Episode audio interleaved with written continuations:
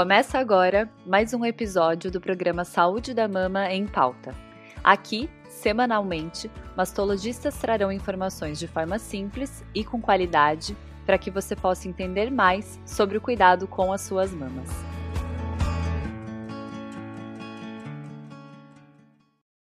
Olá a todos, eu me chamo Luísa Guimarães de Magdalena, eu sou médica mastologista em Porto Alegre, no Rio Grande do Sul, e hoje eu vim conversar com as nossas ouvintes aqui do podcast sobre galactorreia. O que é galactorreia, né? Esse nome. Na galactorreia nada mais é do que o derrame, secreção que pode sair através de um ou dos dois mamilos. A galactorreia é uma das queixas mais comuns que a gente vê no consultório do mastologista, porque ela pode gerar muito medo e ansiedade nas pacientes, né? Por ser, poder ser, uh, um sinal de câncer de mama. Mas, já para tranquilizá-las de início, né, eu tenho a notícia que a grande maioria das vezes a causa da galactorreia é benigna. Ela vai representar um sinal de câncer de mama em 5 a 10% dos casos, tá? Uh, algumas causas são muito comuns e até simples da gente tratar, né? Uma causa muito comum de secreção uh, é a manipulação do mamilo, a própria manipulação na relação sexual ou compressão da mama pode estimular a produção de secreção. Então, em alguns casos, o tratamento pode consistir apenas em orientar a evitar a manipulação dos mamilos. Mas a gente tem outras causas, né, de derrame papilar, como, por exemplo, papiloma benigno, que é um nódulo que pode se formar dentro do ducto mamário, lá atrás do mamilo, e gerar uma secreção.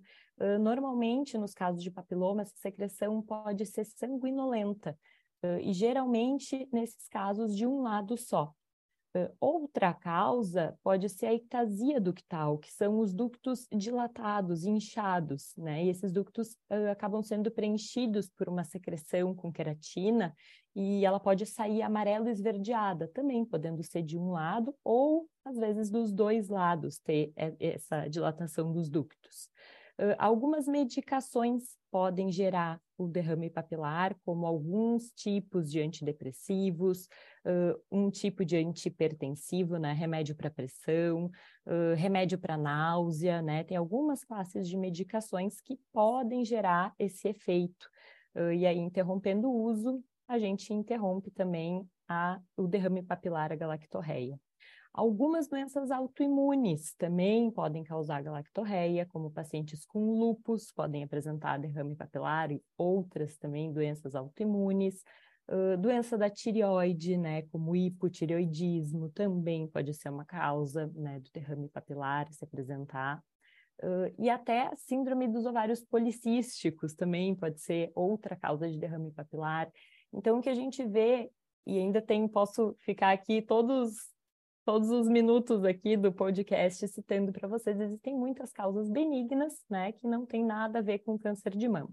Mas uma causa benigna que é bastante comum, que pode chegar a uns 40% dos casos de derrame, é o adenoma de hipófise, que é um tumor benigno que pode crescer lá dentro da hipófise e secretar, produzir inadequadamente a prolactina, que é o hormônio que estimula a produção do leite.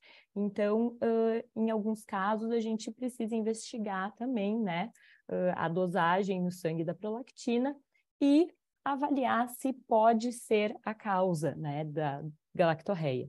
Uh, o aumento da prolactina, em níveis muito elevados, ele pode inclusive ser uma causa de infertilidade, né, nas mulheres, porque ele desequilibra ali o eixo hormonal normal da mulher. Mas também não só da mulher, o adenoma hipofisário, ele também pode ocorrer em homens também, causar derrame papilar em homens, disfunção sexual e também infertilidade. Então, também as doenças da mama não são só exclusivas das mulheres, mas é pouco mais difícil acontecer em homem, né? Então, o que eu estou tentando também trazer para vocês é que a minoria dos casos de derrame papilar, de derrame papilar vai se tratar de câncer de mama, mas a gente nunca pode subestimar a presença desse sintoma, desse sinal, porque ele pode sim representar, né, uh, o não necessariamente o início, mas pode ser o único sinal que a paciente tem ali do câncer de mama, então a gente sempre precisa investigar o derrame papilar, tá? Uh, geralmente, derrames que são dos dois lados, eles tendem a ser benignos, né? Uh, tem algumas características do derrame também, a cor do derrame, né? Se ele sai de um ducto só ou de vários ductozinhos ali do mamilo, se ele é de um lado só, se ele é dos dois lados, né? Se tem algum nódulo que a gente palpa associado ou não, né? Toda a história clínica da paciente. Então, tudo isso nos leva, né, a fazer uma toda uma historinha na nossa cabeça para pedir determinados exames e outros não, né? E um, procurar qual é a causa e o tratamento para esse derrame papilar, tá? Mas é importante uh, sempre as pacientes acenderem essa luz de alerta quando tem um derrame papilar, né? Para procurar um mastologista, procurar o ginecologista, o mastologista e investigar a causa. Uh, quando o derrame papilar ele é de um lado só, ele é sanguinolento ou ele é uma água transparente, uh, pode ser né, algumas características uh, que nos fazem pensar um pouquinho mais que a causa possa estar relacionada com câncer de mama, tá? Quando esse derrame é mais marrom, amarelado, esverdeado, né, dos dois lados, a gente pensa mais que deva ser uma patologia, uma doença benigna, né?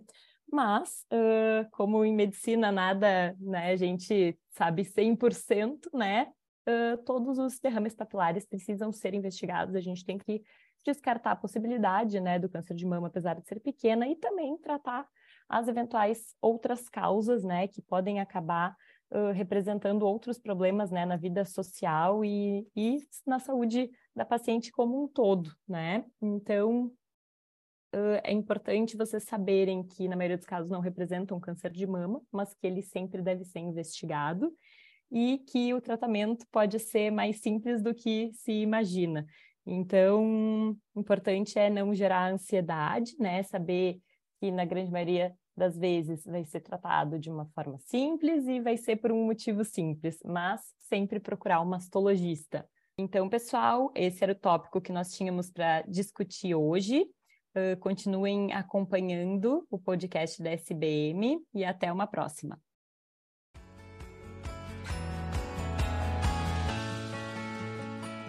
Esse podcast é uma iniciativa da Sociedade Brasileira de Mastologia para te ajudar a entender mais sobre prevenção, detecção precoce e tratamento do câncer de mama.